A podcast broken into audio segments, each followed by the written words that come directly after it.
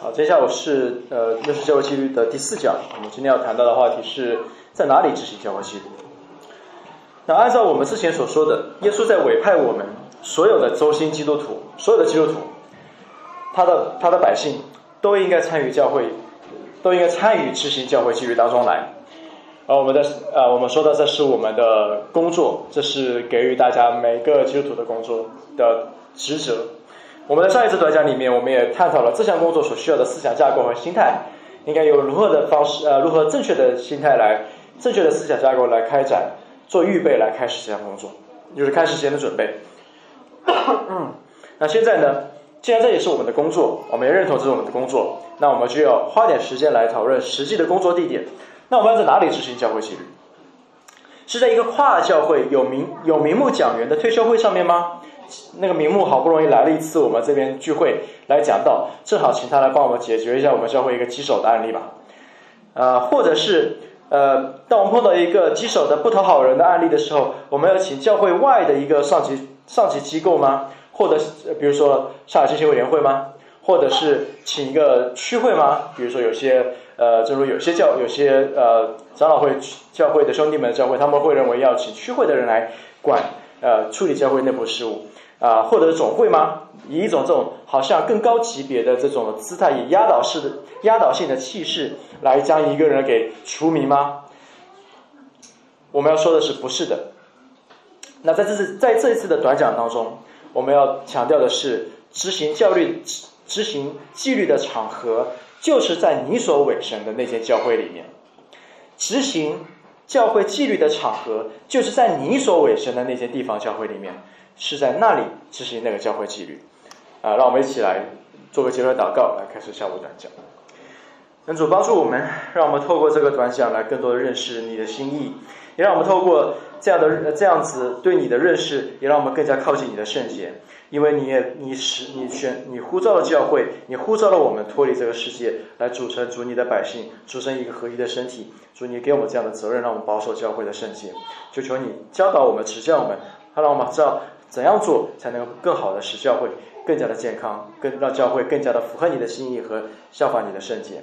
我们在祷告是奉耶稣的名祈求，阿门。好，那我们再讲到说，如果基督教会基于的场合就在地方教会，那么首先我们要讲到说，那什么是地方教会？如果我问你，到底什么是教会呢？或者具体一点，如果有人想要了解什么是西南进行会，你会如何介绍呢？你要如何介绍西南基金会？你会说那是张牧师带领的教会？你会说这是一间有多位长老治理的进信会？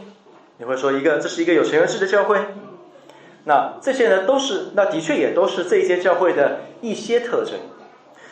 但是呢，这些特征都还没有触及到那个核心，就是什么是教会？在希腊文当中的“教会”这个词，它大概是它大致是可以被翻译为被招出来的人。就教会这个词的希腊文原文，它的是指的是被招出来的一群人。那么圣经也称，也将教会称为神的子民、基督的身体、圣灵的殿、圣洁的国度、有尊君尊的祭司、羊群、真理的柱石和根基等等等等，还有蛮多的。那主耶稣也将自己跟教会等同起来。那这些关于教会的描述都足够我们花很多时间来学习和思考。但是现在我们从另外一个角度来思想一间地方教会，比如说在北京的东三环，对，在北京东二环跟东三环之间，这个北京人，在北京东二环、东三环附近有三个使馆区，它其中就驻扎着大大小小上百个外国驻中国大使馆。那如果你有幸去的那个地方去旅游，或者是去参观，你走在那个其中，你可以领略到在闹市北京中的那个神秘的，体验到一种神秘的地球村的感觉。因为你在个闹市的北京里面，但是你感觉这就是一个地球村。在每个国家的大使馆前，都会有那个对应国家的国旗在随风飘扬。如果你走进去的话，你还会听到那个国家的语言。那在大使馆的附近，你或许还能找到那个对应的特色的餐厅，品尝到当地的特色美食。如果你有机会能够踏进这个国家的领事馆的馆舍，你还能够因为进入派遣国的管辖地而短暂的足不出户的体验体验一定性限度的该国的主权的保护和限制。那当然，这不是指该国领土的延伸，就是你可以稍微体会到一点它的主权的保护和限制。但是，北京不仅仅是有这一些大使馆，北京还有另外一种大使馆，那个大使馆叫做传讲福音的地方教会。地方教会也代表着一个国家，这个国你在任何其他地方都找不到，这个国就是主基督的国度。虽然基督的国度最终会在历史的尽头完全的彰显和呈现给我们，但是现在这个国度的子民已经登上了历史的舞台，因为这个国度已经开始。当主耶稣来的时候，这个国度已经开启了。那百神的子民，这个国度的子民。会在每个礼拜天聚集，借着传扬基督的君王救赎和掌权的信息，来宣告这个国度的，呃，这个国度的信息。那他们会有洗礼来升起国旗，他们会用饼和杯来代表他们的国宴。所以你看，当我把聚集的地方教会比喻为大使馆，我们也可以很容易的明白地方教会的一个本质和实质，以及帮助我们可以更生动的明白教会在新约圣经当中的表达。因为圣经说，我们就是天上的国民，是圣洁的国度，生活在世上的万民当中。而教会呢，教会的聚集就是这种大使馆，就是在这个世界，上帝的国度派在这个世界的那个前哨站的那个大使馆。我们在这个地上的国度，共同敬拜另一国、另另一个国度的君王。我们拥有的是另一个外一个世界的文化，我们实现的是另外一种价值观，我们也有着来自另外一个国度所赋予我们和要求我们的地上的一个使命。虽然我们是活在这，但是我们都是大使馆里的人，我们是有一个原属国的、原本拆开我们国家那个使命，生活在这个地上。我们有不同的价值观，我们的价值观不像这世界所宣扬的价值观，我们追求的是邻里贫穷，我们是畏罪哀痛。我们追求是温柔，是谦卑，是饥渴慕义，是怜悯，是清新，是使人和睦，甚至甚至是愿意为福音的缘故而受逼迫。这些是我们这个天国子民的在世上的生活价值观。这个世界的人，当看到这个大使馆来到这个大使馆的时候，来到这个地方教会的时候，他应该也看到，在我们这个大使馆门前挂着一个其鲜明的。呃，鲜明的旗帜来表达我们的表达我们的呃主权，表达我们的所属。我们的言谈举止也应该不同于这个世界上的人。当他们来到这边的时候，他听到的是与与这个世界不一样的文化，体验到不一样的文化，看到的人们看到我们说的是不一样的语言，感受到的我们这里体验到的都是不一样的情感。我们甚至会做一些莫名其妙的事，比如说在聚会里面我们会奉献金钱，这个世界是截然相反。换句话说，当世上的万民走进一个地方教会的时候，他们应该说：“哎，这些人的行为跟我们不一样，他们是哪里来的？他们是哪个大使馆？他们应该惊讶于神借着我们的合一所彰显的智慧，他们应该羡慕我们的彼此相爱。当他们看见我们的好行为的时候，应当禁不住的赞美这位我们敬拜的神。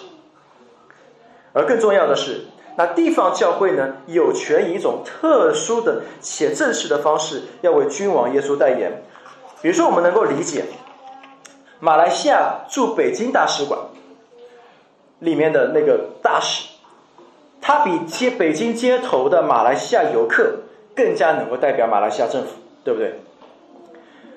同样的，一个聚集的地方教会可以代表天国发出官方的声明，官方的声明，而一个单个基督徒是无法做到这一点的。大家明白这个？大家明白吗？嗯，因此，教会纪律依赖于这样一个事实，就是只有一个聚集在一起的教会，能够代表耶稣和他在天上的王权发出一个正式的声明。一个单个的基督徒是没法做到这一点，所以一个只有是一个地方教会，以一个群体的方式，一个聚集的方式，我们能够来代表天国发出声发出声明。那我们要明白这一点的话呢，我们要进一步来了解天国的权柄是如何赐给地方教会的。天国的权柄是如何赐给地方教会的？那首先，我们要认识天国的权柄。马太福音在这卷福音书里面集中的阐述过这个问题，就是谁在地上代表天国？大家还记得在伊甸园当中，那个时候天国和地上的国是一体的，那个时候是没有分开的，因为神就在人间掌权。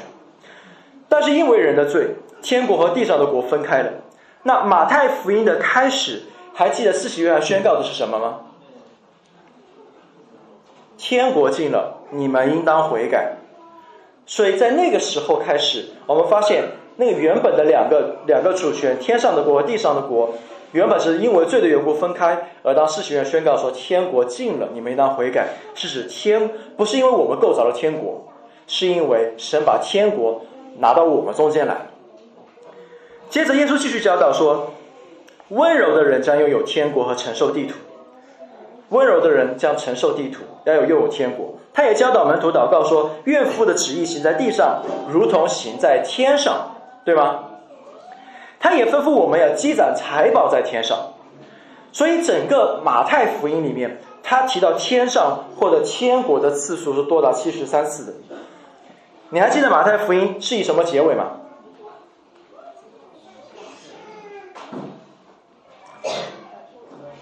耶稣说过什么？大使命，他怎么说的大使命的？还有再往前，你们去之前还有，